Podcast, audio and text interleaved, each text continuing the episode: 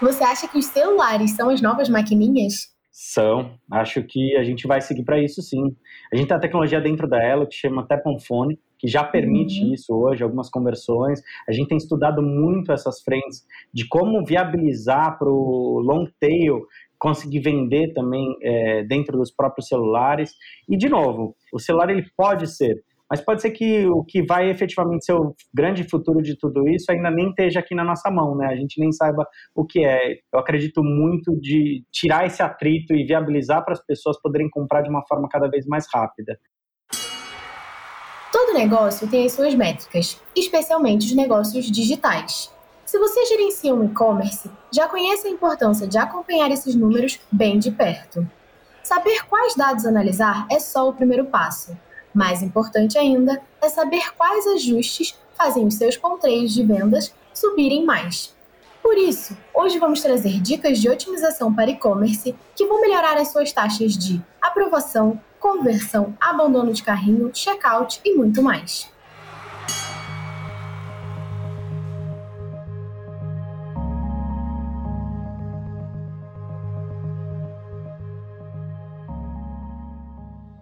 Olá, meu nome é Maria Silvia Vieira, sou estrategista de conteúdo na Vindi e anfitriando dentro do ringue.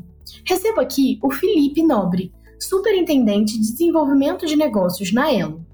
Ele lidera as frentes de aceitação online, focada em segmentos emergentes e no universo digital. É responsável pela gerência de e-commerce e atua no mercado de meios de pagamentos desde 2008. Seja muito bem-vindo, Felipe. Tudo ótimo, Maria. Obrigado, obrigado pelo convite. Um prazer enorme estar aqui, uma honra estar representando a ela. Muito bom. E antes de darmos o start nessa conversa, aproveite para seguir o Dentro do Ring no seu player de podcasts favorito. E tem uma novidade por aí. Se você está ouvindo no Spotify, avalie o nosso podcast com 5 estrelas. Muito obrigada por estar aqui com a gente hoje, Felipe. E antes da gente entrar né, na questão de métricas, otimização, vamos falar um pouco sobre a sua visão das tendências de pagamento. É, quais formatos, né, quais tendências você acha que vão quebrar as bolhas e tornar algo cotidiano, assim, de fato, para os empreendedores, para os clientes em 2022? Boa, Maria. Definitivamente a gente não tem bala de prata para ter essa resposta, né? Não tem uma solução só que vai trazer é, a solução para tudo. Mas o que é mais importante é a gente pensar de tirar todo o atrito de compra. A gente tem tanto uma oportunidade grande de entrada do cartão de crédito, de débito, de pré-pago dentro do consumo dos brasileiros, quanto uma outra porta de entrada para o mundo digital. As pessoas ainda têm um certo receio de comprar online e elas precisam começar a perder esse medo. Elas precisam começar a entrar cada vez mais dentro desse dia a dia.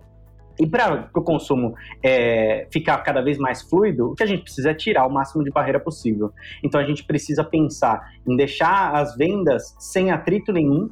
E aí, quando eu penso no online, eu penso de que hoje a gente vê diversos sites, diversas empresas pedindo muito mais informação do que no dia a dia é, de um universo físico. E ao mesmo tempo, a gente vê, às vezes, até no próprio físico, criando algumas barreiras que, no geral, não precisariam. Então, acho que o que a gente precisa é revisitar, sabe? A gente ainda não tem esse mapa da mina. Perfeito. É isso, tem super a ver aqui com, com o que você também falou muito no Recorrência, né? Que você esteve com a gente com a palestra de simplificar, né? Simplifique e facilite a jornada do consumidor.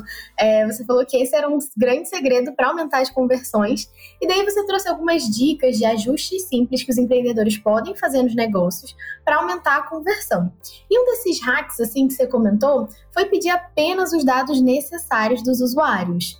É, isso tem tudo a ver com LGPD, né? Até recentemente aqui no Dentro do Ring a gente falou sobre esse tema. Mas pensando em segurança no, numa forma mais ampla, quais os principais pontos que os empreendedores e os clientes precisam ficar de olho? Olha, acho que é, esse é um ponto super importante, é um mantra nosso aqui dentro da Elo, dessa simplificação, de repensar. É, a, a, bandeira, a gente tem um novo né, de casa, a empresa tem 10, 11 anos de mercado e a gente tem a oportunidade de revisitar todos esses fluxos. E aí a gente sempre fala exatamente disso, de peça o mínimo necessário para que você aprove. E a LGPD vem já com esse tom exatamente para você não gerar nenhum problema futuro. E, de novo, é atrito, né? Acho que o que a gente precisa é pegar o cliente no momento da compra por impulso, no momento de uma compra onde ele está feliz. Definitivamente o que a gente está vendendo, realizando de venda para os nossos clientes, é algo que tem que ser positivo, né? Ele está comprando um sonho, ele está comprando um propósito. Muito tem se falado sobre isso no todo. Então é muito importante que a gente peça o mínimo de informação necessária só para que você possa ter a base cadastral daquele cliente. Fez a primeira compra, aí sim você aborda ele com as informações que você precisa para complementar o cadastro dele. Mas olha que diferente é se você na primeira compra pede o necessário, converte aquele cliente e na segunda compra ou no segundo ponto de contato que você tem com ele, você pede mais informações e dá algum benefício. Sim. Isso, no final das contas, é algo que muitos dos comércios já fazem, mas eles hoje não têm o porquê de voltar para falar. E aí você acaba tendo até um bom gancho para fazer isso, né? Você vai pedir mais informação e por conta disso você está dando mais 10% de desconto na próxima compra. Então ele passa a entender de que tem uma troca, de que tem algo diferente acontecendo ali. Diferente de você simplesmente abordar o cliente e ofertar mais 10% de desconto para ele, que você já faria. Mas aí, a partir daquele momento, você vai entendendo melhor o seu público. É verdade. Esses dias eu até entrei num site e eu queria comprar uma coisa, mas é, era uma, um plano de assinatura, né? E eu queria ver, assim, ah, quanto que era, quais eram as formas de pagamento. Quando eu entrei no site, eu tinha que me cadastrar, responder várias coisas para ver quais eram os métodos de pagamento. Aí eu fiquei meio tipo, ah, depois eu faço isso. E aí acaba que você não faz isso depois, né? Você tem que pegar o cliente ali na hora e já, vambora, vamos converter aqui e aí perdeu aquele momento mágico, perdeu aquela oportunidade de venda, né? E de novo, Sim. se você está no shopping, entra dentro de uma loja, você mata todas as suas dúvidas antes de falar mesmo o seu nome, né? Então, Exato. acho que é isso que a gente precisa começar a fazer uma avaliação, porque de verdade o mundo digital ele cresceu muito rápido e talvez em alguns aspectos a gente não teve ainda tempo para parar e revisitar essas frentes. E definitivamente isso vai ser diferencial competitivo para quem fizer isso quanto antes. Verdade. E falando um pouco nisso, né, da desistência da compra, é, em 2021 a taxa média de abandono de carrinho no Brasil foi de 61%. Para entender esse dado, é preciso olhar muito para o comportamento do consumidor, né? Quais são os principais motivos da gente ter uma desistência assim relativamente alta aqui no Brasil? Vamos lá. É, eu acho que esse é um ponto ótimo e que pouco se fala, sabe? Quem mais fala sobre esse tema é geralmente o pessoal do marketing. É, se fala muito da desistência e fica preocupado se o target não estava correto, a pessoa que acessou não teve a informação necessária, a foto do produto não estava boa. Mas isso pode ser sim, mas às vezes você tem outros gatilhos que podem estar tá fazendo a sua venda não converter. Vou dar um ponto simples que a gente ah, falou também no recorrência e que a gente vem percebendo muito forte isso dentro da ela não ter a sinalização das bandeiras que você aceita, dos meios de pagamento que você aceita.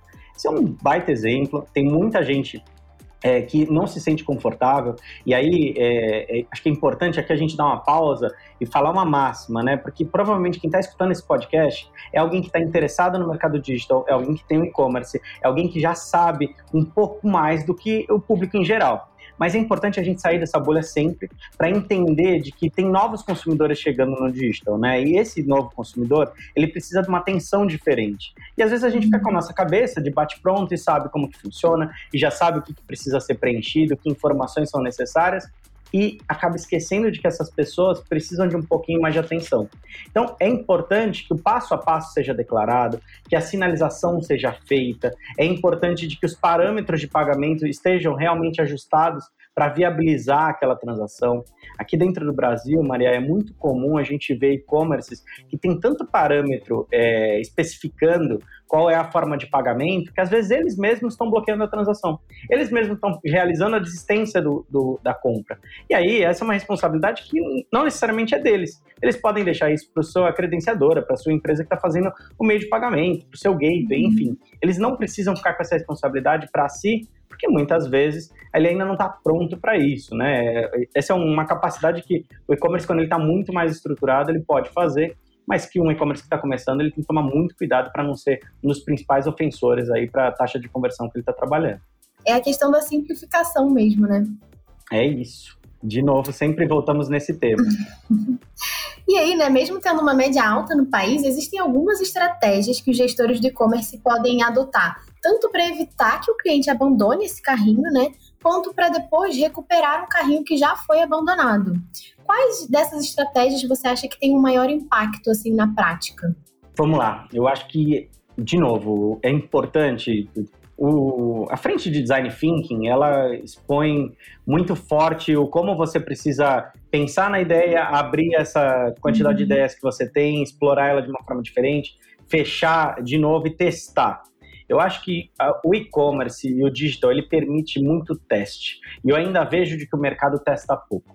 Quando eu falo de teste, é, de forma prática, para quem não conhece disso, existe a possibilidade de você fazer teste AB. Então você faz para um público um formato de pagamento, um formato de jornada de compra e para outro público outra jornada. É importante você testar isso exatamente para ver performance, entender se está claro para todo mundo que ele efetivamente está comprando. Mas de forma mais objetiva, eu acho que é muito importante você avaliar toda essa jornada e perceber os pontos de atrito. Um exemplo, né? A gente pode colocar aquele ID de informação do lado de cada campo que tem de preenchimento dentro do seu site. É importante que os e-commerces pensem nisso, porque ali ele vai ter informação do que precisa ser preenchido. Vou dar um exemplo é, simples aqui. As pessoas nem sempre sabem de que o valor que ela vai pagar é, parcelado fica X a parcela.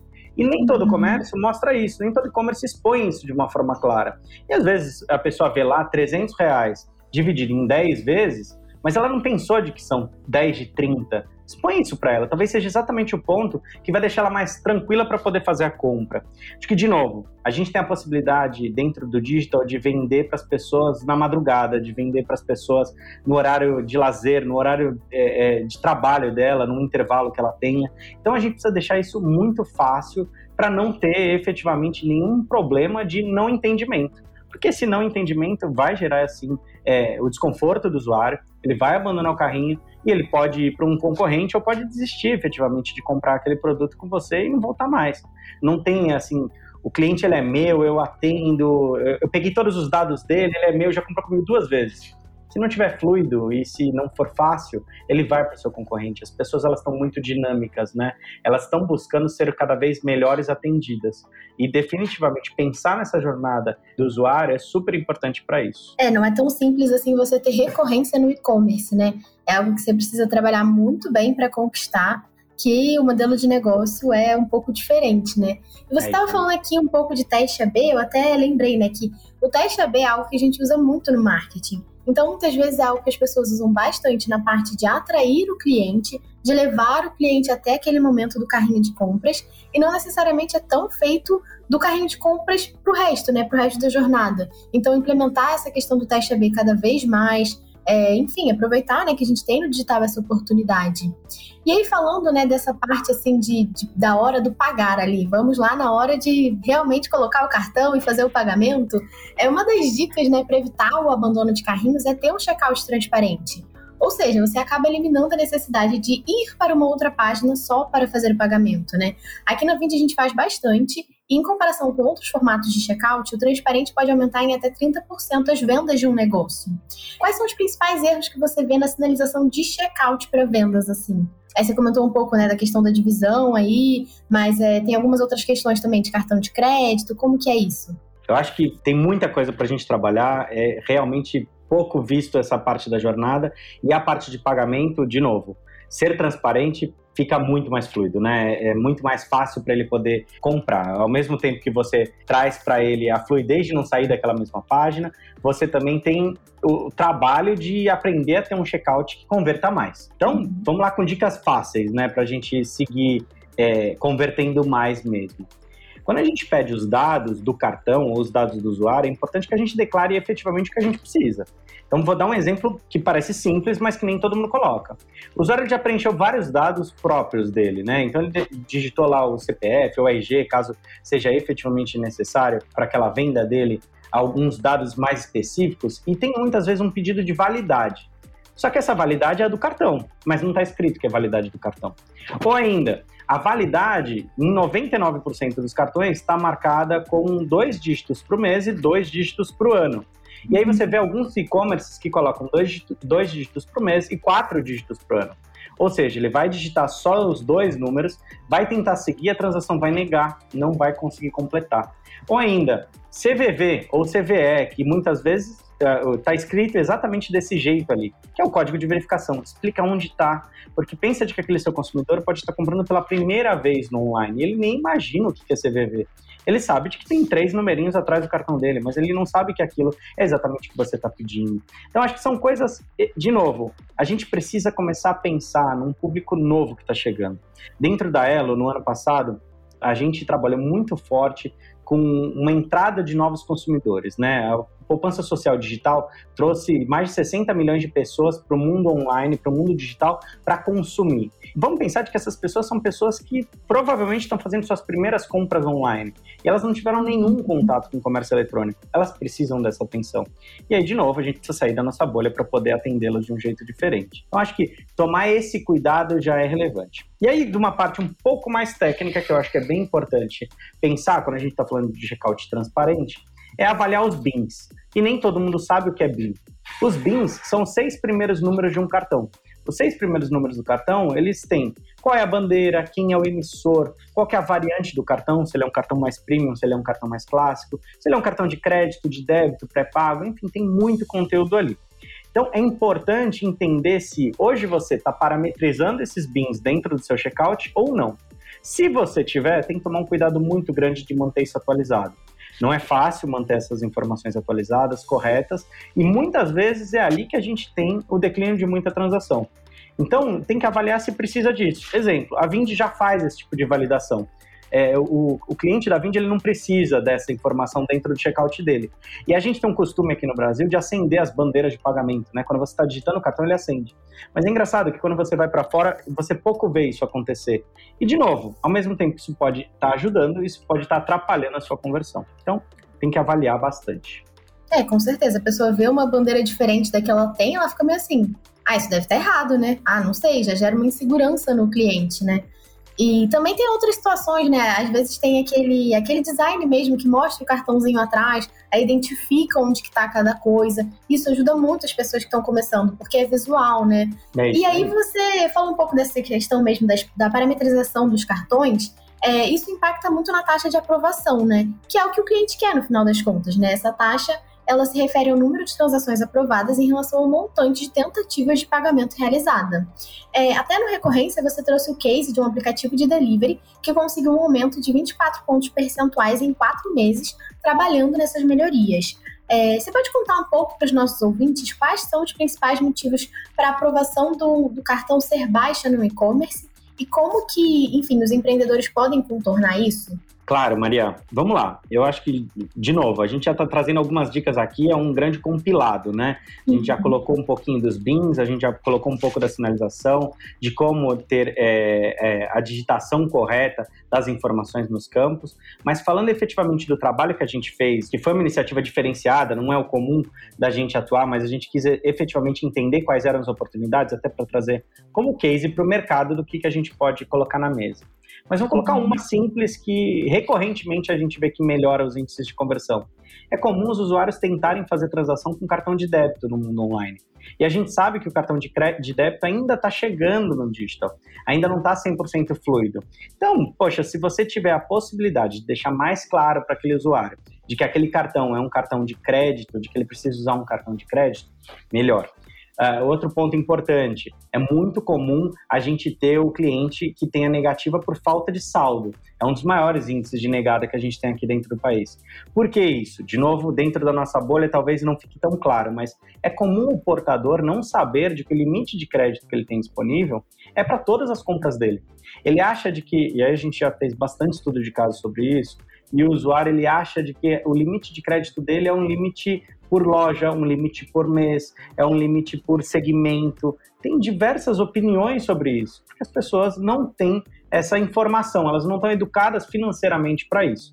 Então, é importante o e-commerce também deixar claro, porque do mesmo jeito que eu comentei há pouco, de que seria interessante mostrar o valor das parcelas, é comum a gente ver alguns e-commerce que só mostram o valor da parcela e não mostram o valor total. Então é importante dizer de que vai tomar aquele limite todo de uma vez. Então, uhum. isso é muito diferente. E aí é exatamente a sacada, né? Eu acho que, exemplo, quando a gente fala da recorrência, a recorrência vem para ganhar exatamente esse espaço, porque ela não toma o limite do cliente. E aí a grande vantagem. Mas às vezes, quando a gente está falando de um parcelamento e onde você precisa fazer uma venda única, é importante você declarar isso para o cliente. Porque, de novo, volta negativa o cliente simplesmente não entendeu por que, que ele não foi aprovado. O cliente não volta dentro do seu e-commerce quando, de repente, se você sinalizasse para ele de que ia tomar todo aquele valor de uma vez só, ele falasse, poxa, então vou usar outro cartão. Então, vou pegar o cartão é, é, X ou Y para fazer essa compra. A gente sabe que isso acontece muito. É importante que a gente deixe isso claro para ele poder efetivamente seguir com a compra. Com certeza. E aí, todos esses ajustes, né, eles acabam fazendo parte das ações que impactam, no fim das contas, na experiência do cliente dentro da loja virtual. Até no nosso blog você escreveu um texto falando um pouco sobre como que a eficiência do e-commerce está conectada com a facilidade de acessar o site, encontrar os produtos, compreender as informações e usar o checkout com esforço mínimo. E isso tem a ver com simplificar a jornada. Pensando na simplificação, tem alguma outra dica que você pode recomendar para os nossos ouvintes? Tem. Tem uma muito importante que é para o pessoal visitar o próprio site. É muito comum o pessoal que trabalha em e-commerce não visitar a própria loja, não fazer compra do começo ao fim, não criar um novo cadastro. E aí, acho que uma fase 2, visitar seu concorrente, né? Entender uhum. quais são, ah, qual é a jornada que ele está trabalhando dentro disso. Eu acho que é muito importante a gente pensar efetivamente dentro dessas jornadas, entender melhor quais são os nossos pontos de dor e o que, que a gente pode fazer para melhorar eu sempre brinco com isso porque muitas vezes a gente entra tanto dentro do problema e a gente começa a sanar essas dificuldades que a gente tem dentro do dia a dia. E aí, poxa, a gente precisa melhorar o formulário e coloca o formulário novo no ar, mas ninguém testa. E quando eu falo ninguém testa, não é o pessoal de CX que eu estou dizendo para testar, não é o pessoal do marketing que precisa testar, é todo mundo da companhia. É todo mundo que estiver envolvido com aquilo, precisa efetivamente rodar essa jornada para dar um palpite de fora porque muitas vezes daí é que vem a grande oportunidade. A chance de você dar voz a alguém que não está dentro do problema é muito maior de ter, trazer uma solução do que alguém que já está ali dentro do problema, com todos eles mapeados e trabalhando em cima disso. Então, acho que vale as pessoas se engajarem, vestirem efetivamente a camisa e comprarem de si. De novo, é, acho que esse é o passo um. E aí, fazendo aquela analogia que eu sempre faço do digital, né, do físico, é muito claro é, você entrar dentro de uma loja de vestuário e comprar uma camiseta, entender se a arara tá alta demais ou tá baixa demais, entender se o caixa tá com a música muito mais alta do que deveria. E, poxa, essa é a mesma jornada que a gente precisa tentar buscar fazer dentro dos e-commerces. Perfeito. Até essa fala que você trouxe, né, de trazer outras pessoas da empresa para testarem, porque realmente quando você está ali lidando com problemas, às vezes área de produto, área de marketing, ficam ali vários meses assim testando e pesquisando, e alguém de fora fala: "Nossa, olha, isso daqui é super pequeno, mas pode fazer uma diferença. Eu não entendi, eu não sabia como usar". E aí você acaba, enfim, tendo uma boa transformação, né? É isso. E para a gente caminhar aqui para o nosso encerramento, dentro do ringue tem né, um quadro que é, enfim, um pouco desse embate de ideias, a gente trazer uma coisa um pouco mais polêmica. E eu quero entender o seu ponto de vista sobre ele de uma forma bem rápida. Você acha que ainda tem muito empreendedor comendo mosca em otimização simples? Definitivamente tem. Muita gente. Tem muita empresa fechando, quebrando por conta disso. E é triste, porque a gente tem boas ideias que acabam não sendo bem pensadas. Acho que assim, já passou do tempo do pessoal falar sobre as suas ideias para outras pessoas, né? Acho que as startups, elas ganharam uma voz e os pitches ganharam uma voz tão uhum. grande, onde as pessoas começam a se conversar sobre tudo isso. Mas eu ainda sinto que tem muita gente que tem receio, fala assim: "Não, eu tenho a fórmula mágica, eu não vou falar com ninguém, eu vou fechar minha cabeça". E acho que esse é o cuidado que a gente tem que ter. É, tem muito empreendedor que não consegue efetivamente converter, não consegue é, é, chegar no break-even exatamente por conta de não estar tá com a cabeça aberta para ouvir um pouco mais. É, falo isso efetivamente por dentro da Elo, a gente tem uma metodologia ágil incrível de atuação. De novo, a gente está 10, 11 anos dentro do mercado, correndo contra empresas que já estavam consolidadas no mercado há bastante tempo. A gente começou como uma empresa de cartões, né, uma bandeira, mas a gente está indo cada vez mais para ser uma empresa exclusivamente de tecnologia. A gente passa por um uhum. degrau de se tornar uma empresa de tecnologia de meios de pagamento para se tornar uma empresa exclusivamente de tecnologia. E já tem feito isso. E ter essa cabeça aberta é o que tem feito a diferença para a gente ganhar bastante espaço dentro do mercado e ter trazido os números que a gente vem trazendo para todo mundo aos poucos. Muito bom. E já que você está falando de tecnologia, eu quero saber uma coisa. Você acha que os celulares são as novas maquininhas? São. Acho que a gente vai seguir para isso sim. A gente tem a tecnologia dentro da Elo que chama Tap on Phone, que já permite uhum. isso hoje, algumas conversões. A gente tem estudado muito essas frentes de como viabilizar para o long tail conseguir vender também é, dentro dos próprios celulares. E, de novo, o celular ele pode ser mas pode ser que o que vai efetivamente ser o grande futuro de tudo isso ainda nem esteja aqui na nossa mão, né? A gente nem saiba o que é. Eu acredito muito de tirar esse atrito e viabilizar para as pessoas poderem comprar de uma forma cada vez mais rápida. É, a gente tem visto cada vez mais pessoas digitalizadas e o celular definitivamente caiu muito no gosto do brasileiro e do mundo afora. E pensando aqui em Brasil, é, essa é uma ferramenta que com certeza pode levar a gente para um outro passo quando a gente fala em ter a presença do digital nas formas de pagamento. Né? Nosso grande inimigo hoje acaba sendo é, o uso do dinheiro, que não permite uma qualidade de gestão financeira boa nem para o comércio, nem para as pessoas, que não permite comprar algo que você só quer pagar daqui a alguns meses e de forma generalizada, até por conta da pandemia, ele não permite que a gente tenha a, a possibilidade de ter mais menos atrito e mais higiene para tudo isso acontecer. Então, a gente é super adepto de digitalizar todo mundo. É, e psicologicamente tem a questão de que você vai pagar alguma coisa com dinheiro, você fica com aquela dorzinha assim, né? Nossa, tirei 150 reais da minha carteira, aí aquela sensação. Se você faz o pagamento no cartão, ou se você faz o pagamento de outra forma, assim, você não sente tanto, né? Então, até para você pensar na conversão do seu cliente, tem uma diferença aí, né? É isso aí. Não, definitivamente. E pensa pelo outro lado também, né, Maria? Às vezes ele vai comprar dentro do seu comércio e ele não tem o dinheiro todo na mão. E aí você fez sacar. uma oferta.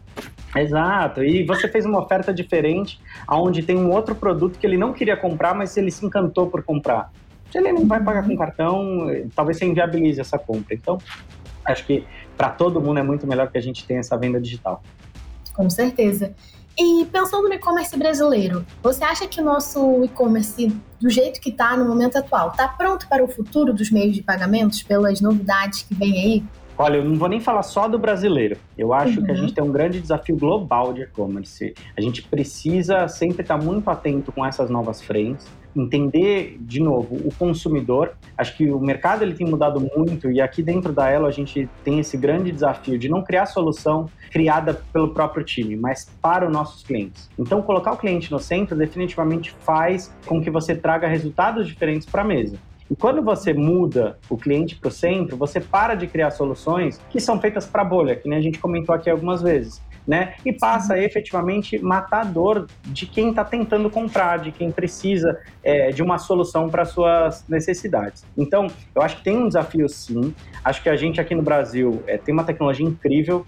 Para quem está ouvindo isso e não sabe, a gente está alguns pontos à frente em alguns quesitos versus o mercado global. Então, acho que é um baita orgulho nosso brasileiro que a gente precisa sempre levantar essa bandeira. A gente acaba ficando muitas vezes é, olhando para a gente, pensando, poxa, não, mas aqui no Brasil isso não anda, aqui no Brasil isso não tá bom, mas no nosso e-commerce a gente tem trazido bons resultados quanto a isso, mas tem um desafio grande ainda de digitalizar as pessoas.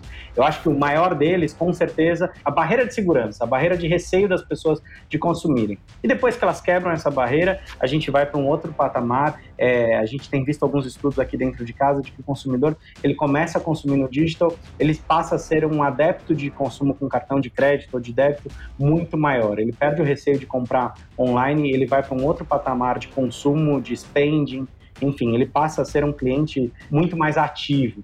Então é isso que a gente precisa fazer. É, você falou uma questão muito importante, né? As pessoas não têm noção de que o Brasil é tão avançado nessa questão do sistema financeiro mesmo, porque lá nos Estados Unidos ainda é super comum as pessoas usarem cheque, as pessoas usarem formas. Eu até assim acho esquisito que lá eles não botam muito senha. Agora que eles estão implementando o cartão com chip, então eles não usavam aquela coisa de você assinar. Acho que muito pelo perfil né, de, de consumo, pelo perfil dos consumidores, mas aqui no Brasil é tipo, a gente não imagina fazer uma compra no cartão e assinar um papelzinho. Tipo, ninguém acredita nisso, né? Então, realmente é um motivo para a gente ter orgulho. É isso aí, Maria. Acho que você trouxe um ótimo exemplo, né? A gente vê muito aqui dentro do Brasil as maquininhas sem fio rodando muito uhum. pelo mercado. E é super difícil de você encontrar fora. É, é, outra mentalidade, é outra maneira de trabalhar. E no quesito segurança, foi o que você falou. A gente está bem à frente nessa, nesses quesitos. E assim, eu acho que um bom exemplo é a própria Vind, né? É, a gente começou a conversar muito tempo lá atrás, então eu falava muito com a Camila, falava com o Dantas, e no final das contas, quando a gente olha hoje aonde vocês estão chegando e o que vocês estão entregando, mostra o poder, o punch que a gente tem do mercado nacional de levar isso é, para outras categorias, né? E levar para um outro patamar diferente. Com certeza. Então, Felipe, muito obrigada por estar aqui com a gente no episódio de hoje. Essa conversa foi muito boa. Tenho certeza que vai fazer diferença para os gestores de e-commerce, todo mundo que tenha uma loja virtual. É, e quero deixar você à vontade para trazer seus comentários finais, divulgar suas redes sociais, as redes da Elo e tudo mais. Boa, vamos lá. Ó, pessoal, acho que é super importante ficar com essa dica de jornada. Se eu puder deixar uma uhum. dica final, é acesse o site, terminando aqui de ouvir esse podcast, acesse seu próprio site, acesse o site dos seus concorrentes, acesse o site da Vind, acesse o site da Elo. E se quiser falar um pouquinho mais, me procura ali no LinkedIn. Meu nome é Felipe Nobre. Estou lá 100% disponível para ajudar vocês no que for necessário. E a gente tem um time incrível na Elo é, de e-commerce para poder ajudar vocês no que vocês precisarem também. Perfeito, Felipe. Todos os links a gente vai deixar todos eles aqui na descrição, então vai ficar bem fácil do pessoal achar. É, se você ouviu o episódio até aqui, quer deixar um feedback para gente, pode mandar uma mensagem lá nas nossas redes sociais que são arroba vindbr, ou então no nosso e-mail, marketing.vind.com.br, com seu feedback que a gente vai adorar. Muito obrigada e até a próxima!